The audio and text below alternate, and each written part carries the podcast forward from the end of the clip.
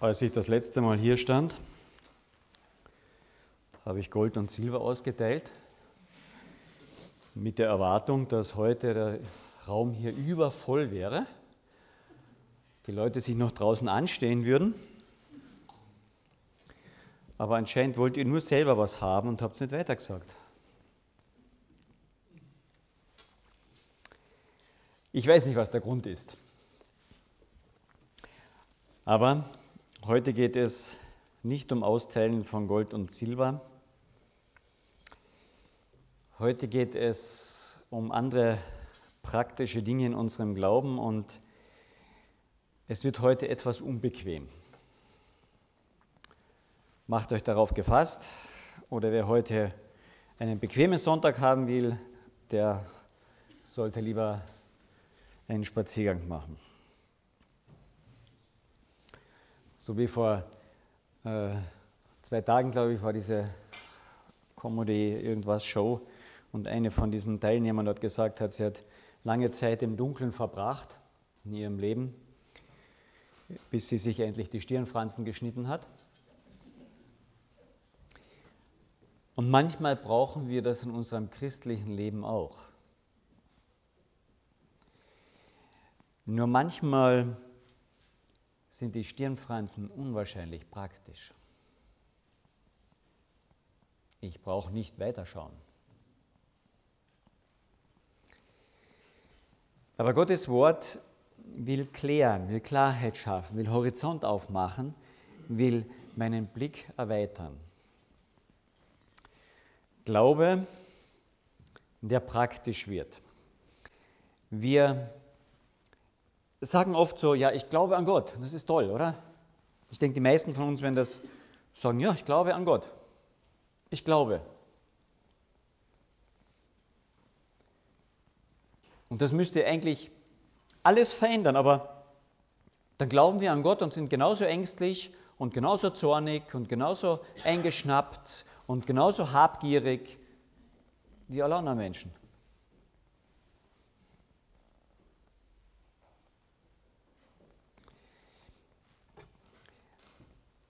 Denn der Glaube alleine, das Wissen, dass das so ist, das macht noch keine große Veränderung in unserem Leben. Und die Bibel zeigt uns das ziemlich, ziemlich radikal. Und ich möchte heute nur ein Beispiel davon herausnehmen. Dass der Glaube alleine verändert nicht Charakter. Einfach nur etwas zu glauben, verändert noch nicht meine Einstellungen. Einfach nur etwas zu glauben, verändert noch nicht meine Taten. Sondern es gibt Dinge, die ich damit kombinieren muss. Und die Bibel zeigt vieles auf in der Hinsicht. Damit Veränderung auch meines Charakters, meines Sein und so weiter passiert. Eines der Dinge haben wir in den letzten äh, Wochen, eigentlich Monaten immer wieder besprochen. Und das ist, mit wem wir es uns klar zu werden, mit wem wir es eigentlich auch zu tun haben. Und ich habe das letzte Mal eben versucht zu zeigen, ich, ich bete nur das an, was wirklich wertvoll ist. Und dann habe ich zwei mehr oder minder wertvolle Münzen weitergegeben mit, der, mit dem Auftrag, ihr dürft sie in der Hand behalten. Aber ihr müsst, ihr dürft sie nicht behalten, ihr müsst was damit Gutes tun. Ich fand das letzte Zeugnis toll von Gilbert. Der hat eine tolle Mischung daraus gemacht. Ja? Er hat was damit gemacht und hat sie behalten. Ich fand das super. Ähm, weil das, was schön ist, das will ich eigentlich nicht hergeben. Das ist so schön. So eine Münze ist was Tolles. Ich habe das gleiche ähnliche oder ein sehr ähnliches Experiment von am letzten Wochenende gemacht, wo ich auf, auf einen Karton viele verschiedene Münzen drauf getan habe und unter anderem so einen Silbertaler. Um Ihnen zu zeigen, ich liebe das, was schön ist, was ich als wertvoll erachte. Ja? Und die haben alle drauf geschaut und dann, ja, was würden Sie auswählen? Was haben Sie am liebsten? Na klar, alle waren beim Silbertaler. Ja. Ich liebe nur das, was, was schön ist und wertvoll ist. Aber manchmal lohnt es sich auch noch ein bisschen mehr hinzugucken, um wirklich zu sehen, was der Wert auch dahinter ist. Es ist nur der Glanz. Okay, die Goldmünze, die ich, aus, die ich weitergegeben habe, die ist viel kleiner gewesen. Die glänzt doch nicht so wie der Silbertaler. Aber 20 mal mehr wert.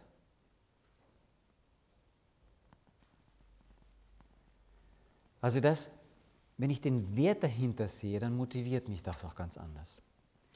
Aber der Glaube ist nicht nur, dass ich den Wert dahinter sehe, an was ich glaube, sondern der Glaube ist auch das, dass ich Wahrheiten erkenne und sie umsetze und erst durch den Umsatz wird das echter Glaube, wird das verändernde Glaube, wird das charakterbildender Glaube. Noch einmal, Glaube ist nicht ein Automatismus zur Veränderung. Ja? Glaube an Gott und dann wird dein Leben verändert. Das haben wir ja alle erfahren. Gell? Ich habe an Gott angefangen zu glauben, mein Leben war total anders, sofort. Na, am Anfang waren wir sehr enthusiastisch, vielleicht. Aber ich weiß nicht, wie es euch geht.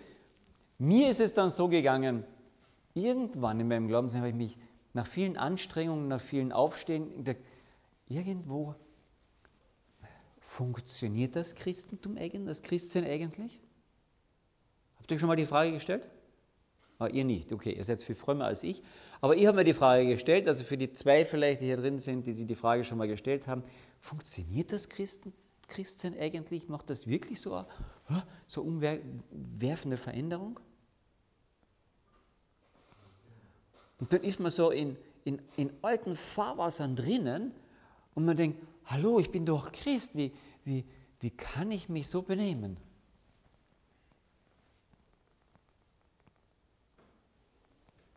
Dann tausche ich mein, mein Auto ein vor einigen Jahren bei einem Händler, weil das alte hatte eben keine Servolenkung, das war ein bisschen mühsam. Und dann tausche ich es ein und will natürlich einen möglichst guten Preis haben, klar. Und dann fragt mich der Händler, welches Baujahr das ist.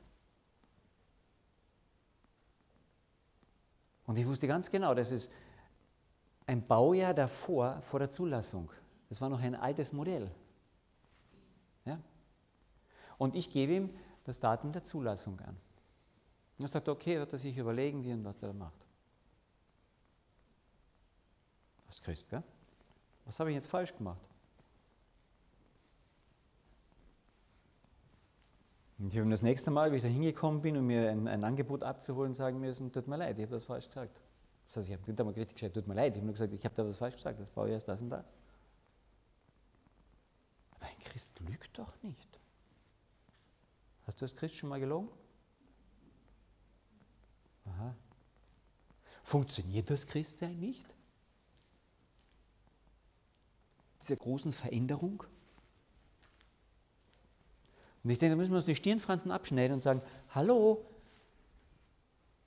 ich habe nur meine Stirnfransen angeguckt. Ich glaube an Gott und alles ist anders. Na klar, wenn ich nur bis zu den Stirnfransen gucke, ist das leicht.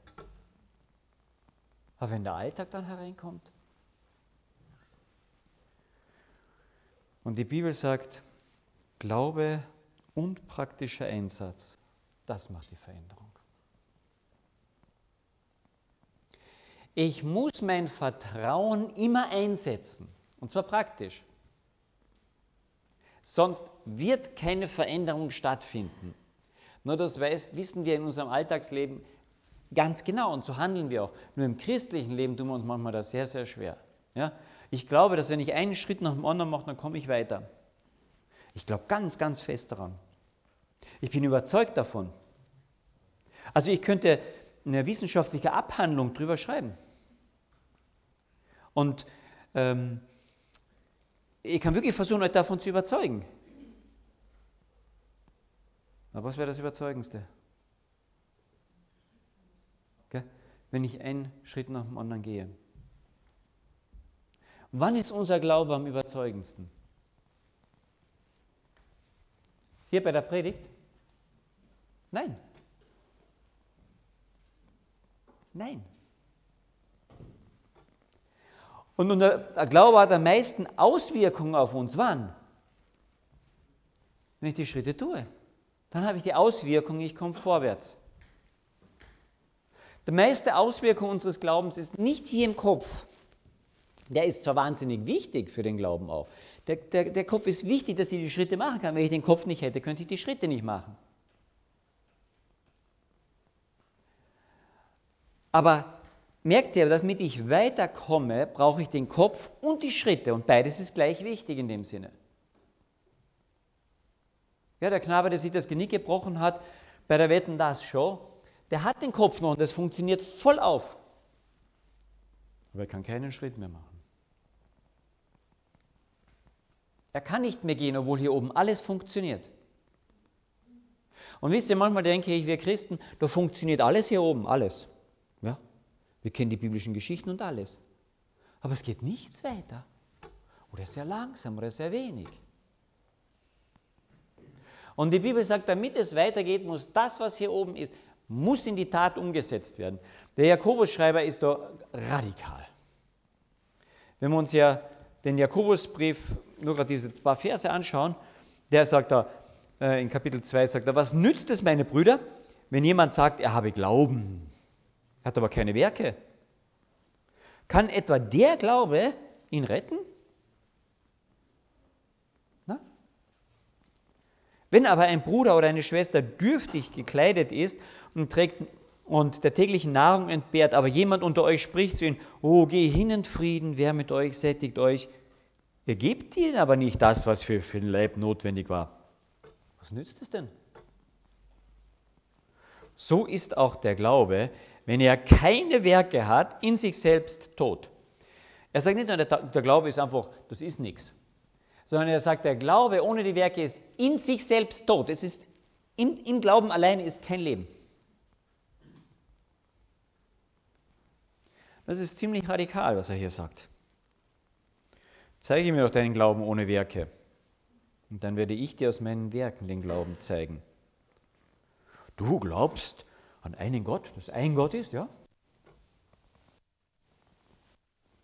Der Schreiber sagt, das ist ein toller Glaube. Wisst ihr warum? Du tust recht daran, denn auch die Dämonen glauben und zittern. Und das sind die besten Christen, oder? Nein. Du kannst, du kannst an Gott glauben und zittern und du bist kein Christ.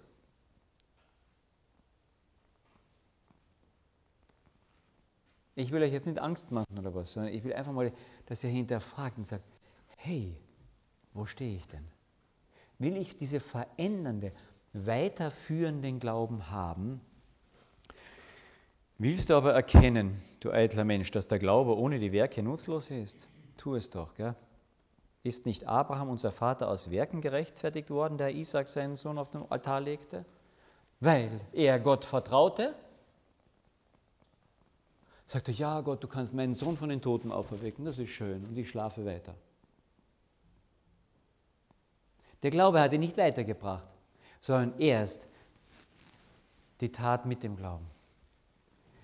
Und ich möchte heute, das war jetzt die Einführung, gell?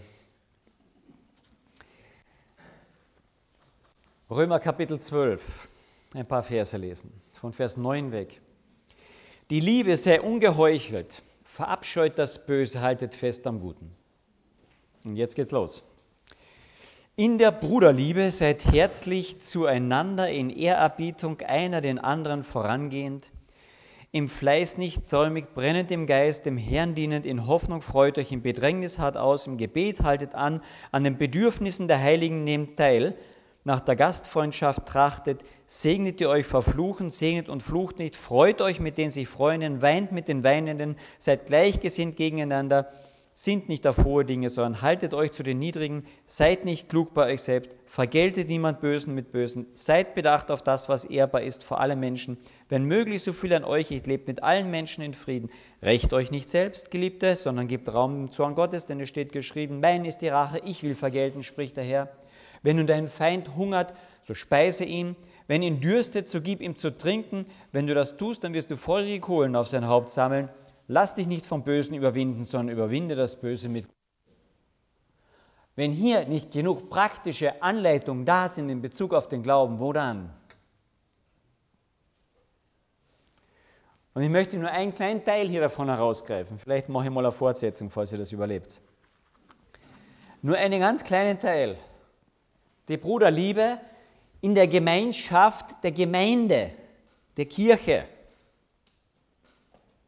Möchte nur diesen kleinen Teil herausgreifen, weil das ist interessant. In der Bruderliebe seid herzlich zueinander. Wow. Wir wissen, im Griechischen haben wir, die meisten kennen von uns die drei Worte für Liebe. Gell? Phileo ist die Bruderliebe. Wie geht's weiter? Agape, ja, die flüstern immer nur, das sind die Leute, die aus der Schule kommen, die haben immer eingesagt. Agape, diese uneigennützig gebende, sich herschenkende Liebe für den anderen. Und Eros, diese Bauchkribbelliebe. Ja? Wow, der ist toll und sie ist toll und beide können wir uns was geben und ich möchte auch was haben von anderen. Diese Mischung zwischen, wow, toll. Auch diese erotische Liebe, die mit drinnen ist. Aber in der Bibel gibt es viele, viele andere Lieben auch noch. C.S. Lewis beschreibt die vier grundlegenden Lieben. Und eine davon, diese vierte hier nämlich, die steht in dem Vers 10. Die ist zwar gemischt mit diesem Wort Phileo. Phileo wird, immer in der, wird in der Bibel immer wieder gemischt mit anderen Worten zusammen. Also zum Beispiel die Geldliebe, das ist Phileo und dann kommt das Wort Geld. Ja? Oder äh, was immer es sein kann. Bei uns würde wahrscheinlich dann hinten Auto stehen. Phileo und Auto. Ja? Oder Phileo Haus. Und hier steht ein interessantes Wort im, im Griechischen, das heißt Philostorgoi. Und das wird hier übersetzt in dieser äh, herzlich zueinander. Und äh, eigentlich ist es hier eine, eine Über Überbetonung, noch einmal, dieses Satzes, in der Bruderliebe seid brüderlich herzlich zueinander zugeordnet. Dieses Wort ist, wird verwendet auch in, in, uh, im familiären Bereich für eine Art der Liebe, die, die eben äh, nicht sich einfach nur hergibt oder nicht einfach nett brüderlich ist oder die, die so ein bisschen sexy ist vielleicht, sondern das ist ein Wort, was, was eine zugeordnete Liebe ist. Der C.S. Lewis beschreibt das so, als ob das eine eigene Herrlichkeit irgendwie hat. So eine Wow-Liebe, für die, für die ich eigentlich nichts kann. Und das ist eigentlich der Gedanke hier dahinter. Das ist das, was in einer Familie eigentlich ist.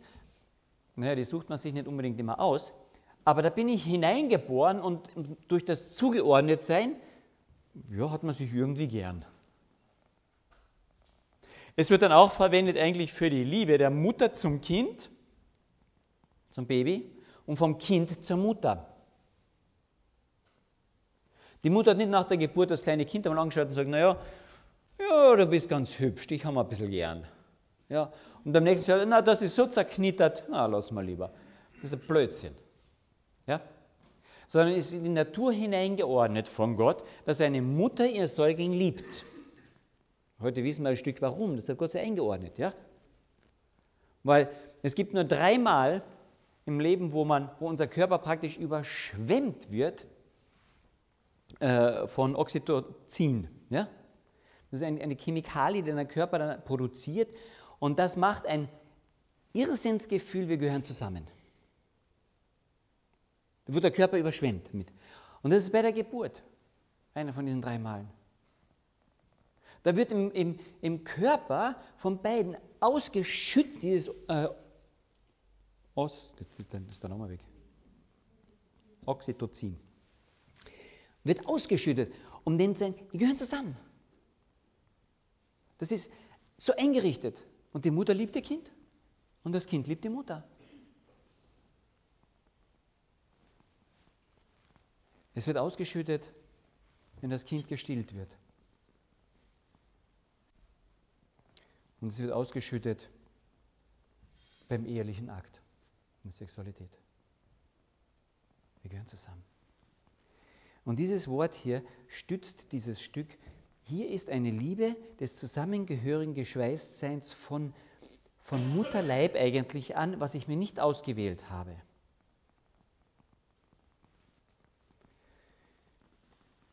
Und das ist interessant. Dieses Wort wird verwendet in Bezug auf die Gemeinde, das Miteinander in der Gemeinde. Und ich möchte hier so drei Punkte nur herausgreifen, ganz schnell.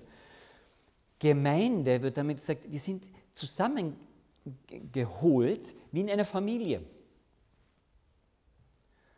Drei Dinge in einer Familie. Erstens, du wählst dir die nicht aus. Hast du deine Eltern ausgewählt? Na, frage mal die Teenager. Hätten sie ihre Eltern ausgewählt? Hätte ich nur andere Eltern.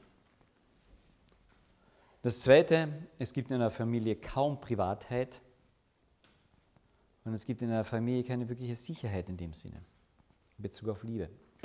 Erstens, die Auswahl. Du kannst dir deine Brüder und Schwestern nicht auswählen. Die werden dir von Gott in die Familie hineingeordnet. Und so wie bei einer, einer echten Familie, manche Geschwister sind mühsamer gell? als andere, oder? Habt ihr das auch erlebt? Also ich habe fünf Geschwister. Ich weiß, wie das ist ein bisschen. Ähm, das wird zugeordnet. Ich kann mir das nicht auswählen. Das ist von Gott zugeordnet. Aber ich kann nur innerhalb der Familie beobachten und mich zusammenraufen, mich zusammensetzen und letztlich muss ich irgendwie auch zusammenleben. Ich musste mit meinen Brüdern normalerweise immer das Zimmer teilen. Na toll, wir haben uns nur geliebt, gegenseitig gelobt. Klar nicht nur. Aber wir haben uns gern. Aber anders, wie ich meine Frau gern habe. Einander zugeordnet, einander zugewachsen, einander, ja, so schlecht ist ihr ja auch nicht. Gell? Dieses Ich komme dem nicht aus, und dann den anderen anschauen, ja, du bist sehr anders, aber irgendwie toll. Sich dahin bewegend. Wenn ein neues Baby in eine Familie kommt, dann gibt es oft diese Reibereien, dieses, dann werden die Älteren ganz eifersüchtig, weil das kriegt jetzt alle Zuwendung. Gell? Und so ist es in unser, ist ähnlich in der Gemeinde. Da kommt ein neuer dazu, der kriegt jetzt mehr Aufmerksamkeit. Oder da ist derjenige, der hat immer den Mund offen. Ja? Und diejenige, die macht überhaupt nie den Mund auf. Das ist furchtbar. Und da ist jemand, der, naja, die Tür aufhalten tut er nie, macht na, und, und, und, und. Und Gott hat einander zugehört und sagt, Familie. Und damit ist immer beim zweiten Bereich auch schon diese Privatheit. Es ist Familie und in der Familie, na, wie viel Privatheit gibt es da? Klar, ein bisschen persönlichen. Aber in der Familie ist ähm, nur eine Gruppe, die kämpft immer um ihre Privatheit. Das sind die Teenager. Gell? Wehe, Mama, du schaust in meinen Kasten da hinein. Ja? Und in meinen Taschen hast du nichts mehr verloren. Bei meinem Handy hast du sowieso nichts verloren. Ja? Also die Teenager, die fordern das ein. Und die Eltern wissen ganz genau, vom Recht her müssen sie trotzdem schauen, wo ist er eigentlich, wann kommt er nach Hause, wie machen wir das, ja? Also in einer Familie gibt es relativ wenig Privatheit. Und dann sitzen wir im Wohnzimmer und dann kommt die Clarissa oder Pascal herein und sagen, wow, das ist aber heute mein Sessel. Und dann müssen wir klären, dass dieser Sessel ist immer für den da, der gerade Küchendienst gemacht hat. Obwohl der Sessel allen gehört. Ja, eigentlich mir, ich habe ihn gekauft, gell? Aber ich sitze am allerwenigstens drauf. Na, wie viel Privatheit und mein und oh, das ist so irgendwie allen immer, gell? Und dann kriegen sie ein tolles Spiel. Ne, und wer möchte das immer als erstes spielen? Die Schwester und der Bruder. Nein, ich habe es jetzt bekommen. Ja, wir müssen ja alle damit spielen, versuchen wir als Eltern. Die Privatheit ist so als Geschichte in der Familie. Und da geht es einem von den Kindern schlecht, weil er zu viel Geld ausgegeben hat. Ja, dann wird er natürlich auf die Ecke, in die Ecke gestellt und sagt, tut mir leid, erst wenn wieder Geld da ist, kriegst du was zu essen. Oder? Nein, er sitzt genauso am Tisch. Und dann haut er sein Auto zusammen, so wie das bei uns passiert ist. Gleich zweimal hintereinander. Erst der eine, dann der andere. Ja, aber haben kein Geld. Ich muss zur Arbeit fahren. Ja, tut mir leid, muss die Arbeit kündigen, keine Arbeit mehr. Versteht ihr? Das macht man nicht in einer Familie. Da geht das Geld des einen, des anderen geht was an. Und da kostet es was füreinander. Das ist Familie. Und der Paulus schreibt hier dieses Wort hinein. Familie sind wir. Eine Liebe wie in einer Familie. Dieses tiefe Kümmern. Und wenn ihr heute hier hereingekommen seid, ihr seid nicht in einen Interessensclub gekommen. Versteht, ein Interessensclub habe ich einen Bereich, den ich teile, aber nicht den anderen. Sondern es ist vom, von der Bibel her Familie. Und das gefällt uns manchmal gar nicht. Wisst ihr, wenn ein Kaninchenzüchterverein ist, ja, dann gehe ich Kaninchen züchten. Und wenn dort einer kommt zu mir und sagt, hallo, aber dass du mit der Frau ausgehst, das finde ich nicht gescheit von dir. Ich schreie und sage, Entschuldigung schon, aber wir sind Kaninchenzüchterverein, du kannst über Kaninchen mit mir reden, aber das andere Bitchen ist meine Sache. Das ist der Club. Aber wenn du in einer Familie bist und eines deiner Geschwister geht mit jemandem aus, der nicht gläubig ist, dann geht dich das sehr wohl was an und du wirst ihn fragen. Und einem deiner Geschwister, der hat vielleicht gerade eine ganz schlimme Zeit in seinem Arbeitsplatz hinter sich und ist gefeuert worden und hat kein Geld, dann geht dich das was an. Das heißt, die Familienmitglieder haben ein Anrecht auf das, was du hast. Das ist nicht nur, dass du für sie sorgen sollst, sondern innerhalb der Familie ist ein gewisses Anrecht da. Dass du Zeit verbringst und dich um sie kümmerst, dass du dich mit ihnen freust und dass du mit ihnen leidest und dass du mir in die Brieftasche teilst und dein Haus und dein Essen und was du sonst noch hast. Jetzt kannst du sagen, hallo, hallo, das ist ein bisschen viel jetzt, gell? aber wenn ich das jetzt mit jemandem auch noch teilen müsste, dann bleibt für meine Kinder weniger. Ja, so ist es in einer Familie. Versteht ihr?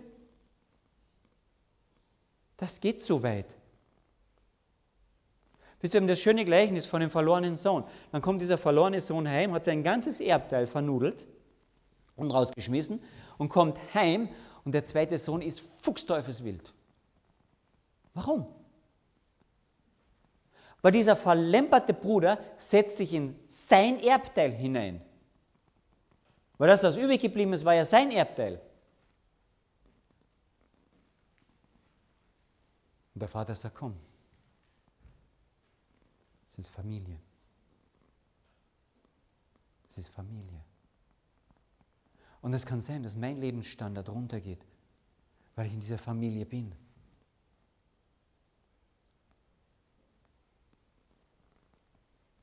Und dann geht es mir schlechter, weil ich in einer Familie bin, weil der andere ein Anrecht hat, auch vielleicht auch auf meine Brieftasche in gewisser Hinsicht.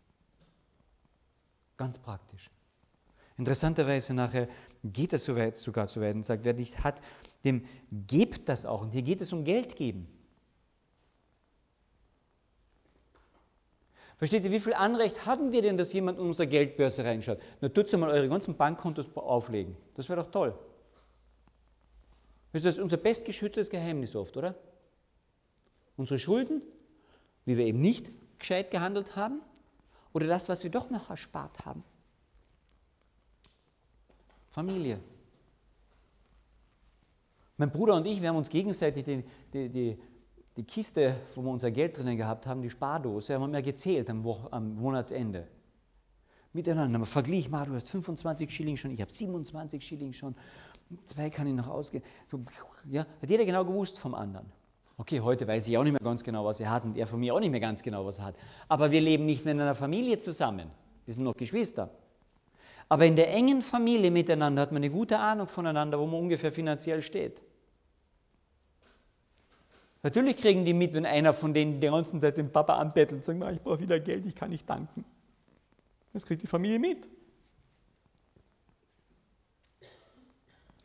Wie viel getrauen wir uns noch, eine gewisse Offenheit zu leben und eine Freimütigkeit auch zu geben, es geht ja nicht nur in uns, sondern es geht ja um alle Christen hier auch, zu geben, was auch meinen Lebensstandard einschränken könnte.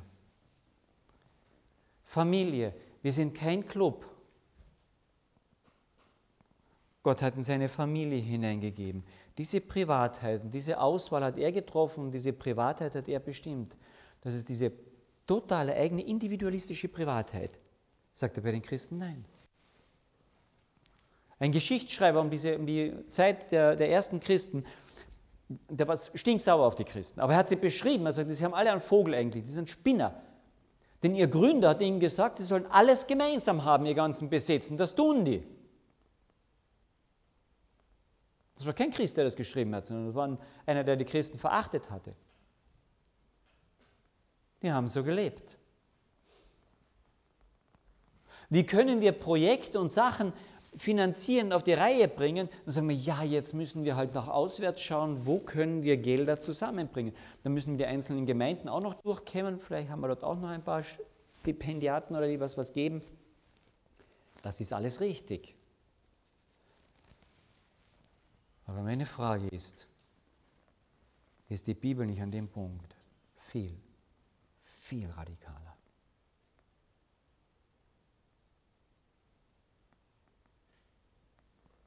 Wir überlegen uns eine Kinderspielgruppe, Kindergruppe aufzumachen. Vielleicht in der Zukunft auch mal eine Privatschule. Und dann überlegen wir jeder von seinem Überfluss, was können wir da noch hineingeben. Mache ich ja auch so.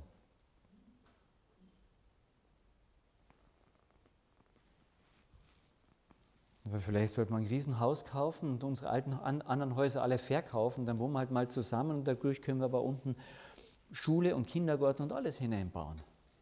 Ich will nur Visionen ein bisschen wecken. Ja, da beim Flughafen, da gibt es diese großen langgestreckten, habt ihr das gesehen, ja, zum Verkaufen? 1500 Quadratmeter Wohnfläche. Wow. Da könnten einige von uns unterkommen, gell? Wenn wir unsere Häuser verkaufen würden, könnte man das kaufen. Da könnten wir Schule unterbringen, Kindergarten unterbringen und auch noch ein Altenwohnheim so für die Alten, die noch halbwegs selbstständig versorgen können. Christliches Zentrum. Aber das geht nicht, wenn wir unsere Häuser behalten.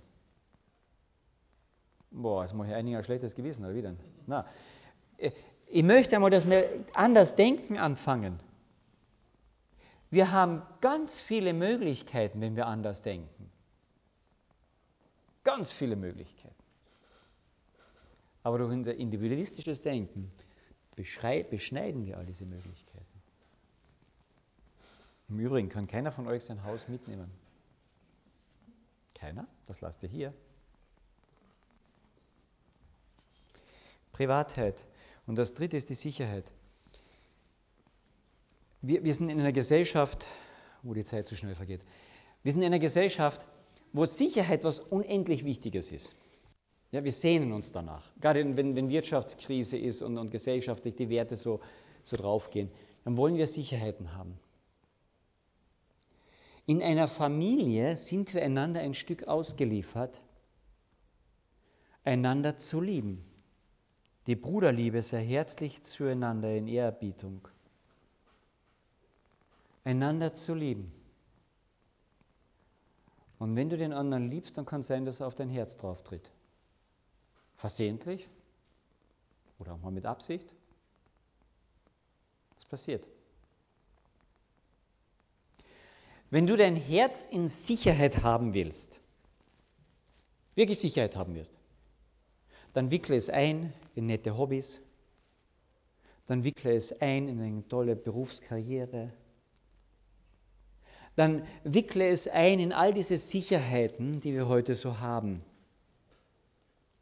dann tu es in diesen Safe, dass ja keiner dein Herz kaputt macht. Aber weißt du was? Dein Herz wird sich in dem Safe verändern.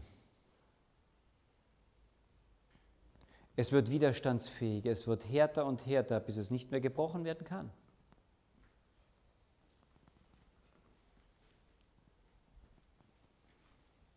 Wenn wir lieben wollen,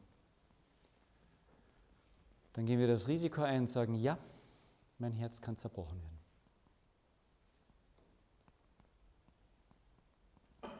Ein Herz, das zerbrochen werden kann, das ist das Merkmal eines Christen. Die Bibel sagt, ich möchte auch dieses steinerne Herz rausnehmen und euch ein fleischernes Herz geben.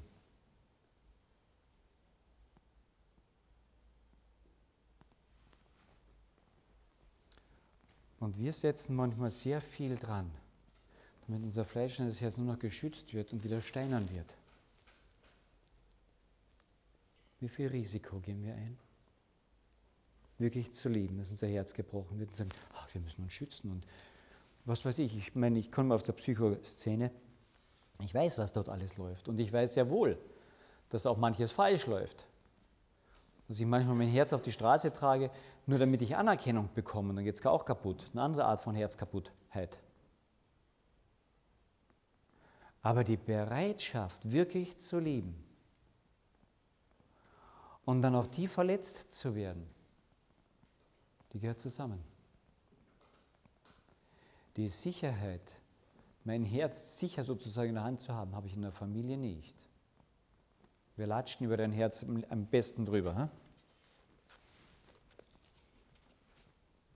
Wo tut es denn auf den meisten weh? Wenn irgendjemand in Honolulu sagt, die Weißen sind Affen, ach, das juckt mich nicht. Aber wenn meine Schwester mir das sagt, dann juckt es mich schon. Das heißt, über dein Herz kann nur jemand drüber gehen, der auch Nähe zu dir hat.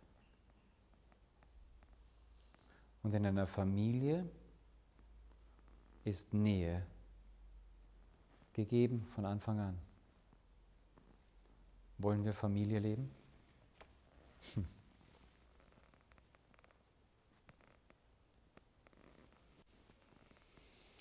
Ich finde es toll, dass die Verse dazwischen, also nach der Bruderliebe, dann kommt sie mal in der Hoffnung freut dich, im Bedrängnis hart aus, haltet an am Gebet und so weiter. Wenn das irgendwo anders stehen würde, dann würde ich sagen, na, das ist eine nette Aufforderung, einfach durchzuhalten irgendwie.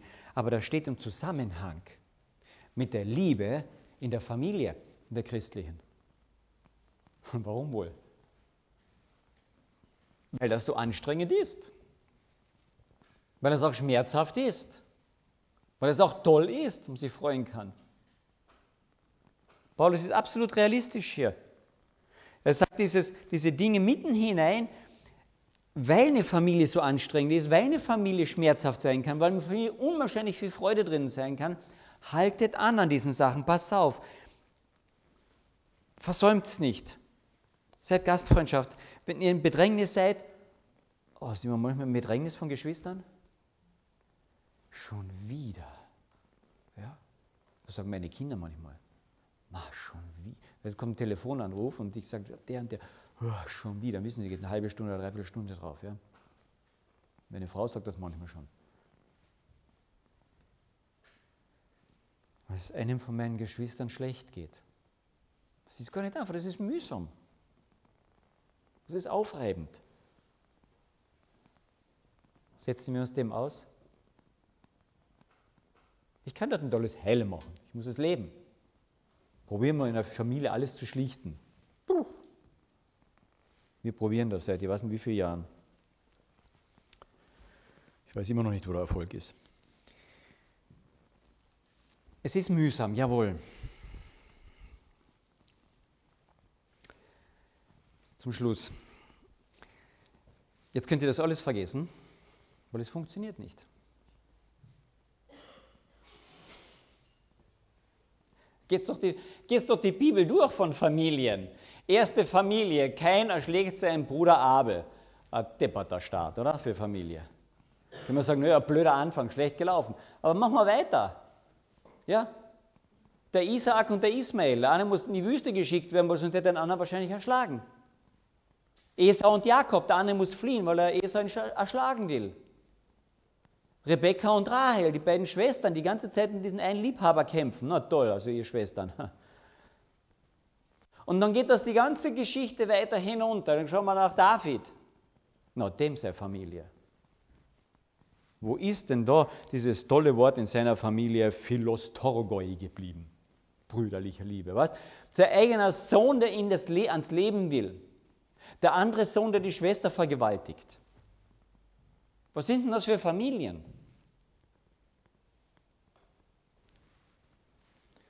Und dann schauen wir auf Jesus.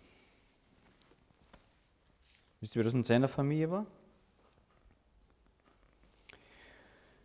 Am Anfang heißt es dann, er kam in sein Eigentum und die Seinen, seine Familie nahmen ihn nicht auf. Das war mal grundsätzlich in Bezug auf die Welt. Und trotzdem sagt er, aber die paar, die ihn aufnehmen, denen gab er eine gewisse Gewalt, eine Macht, nämlich was? Gottes Kinder zu sein. Er holt er in seine Familie. Und in seiner persönlichen Familie heißt, heißt, es, aber als seine Angehörigen es hörten, weißt du, was er alles sagt, und wir haben gesagt, der hat einen Vogel. Als seine Angehörigen es hörten, gingen sie los, um ihn zu greifen, denn sie sagten, er ist von Sinnen. Das ist nett ausgedrückt. Ja, er spinnt. Und das haben andere auch noch gedacht. Und dann kommt seine Mutter. Und dann sagt die Volksmenge, siehe, deine Mutter und deine Brüder und deine Schwestern draußen, die suchen dich. Und er antwortete ihnen und sprach, wer sind meine Mutter und meine Brüder? Und er blickt umher auf die im Kreis sitzenden und spricht, siehe, meine Mutter und meine Brüder. Wer den Willen Gottes, an den Willen Gottes glaubt, der ist mein Bruder und meine Schwester und meine Mutter. Na, das steht nicht da. Wisst ihr, was da steht? Wer den Willen Gottes tut, der ist meine Schwester und meine Bruder. Du kannst in der Gemeinde hier so glauben, so viel du willst, hier oben im Kopf. Wenn es nicht umgesetzt wird in die Tat, das Weinen mit den Weinen, das Lachen mit den Lachen und sich freuen, wenn jemand, wow, mal richtigen Lotto-Zwölfer hat, ja? Oder ist man dann nur neidisch?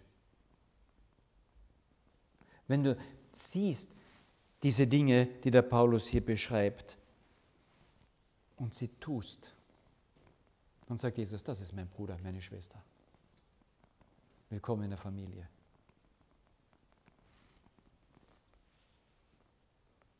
Und deswegen kam Jesus in diese Familie hinein und schuf diese neue Familie der Geschwister der Christen untereinander.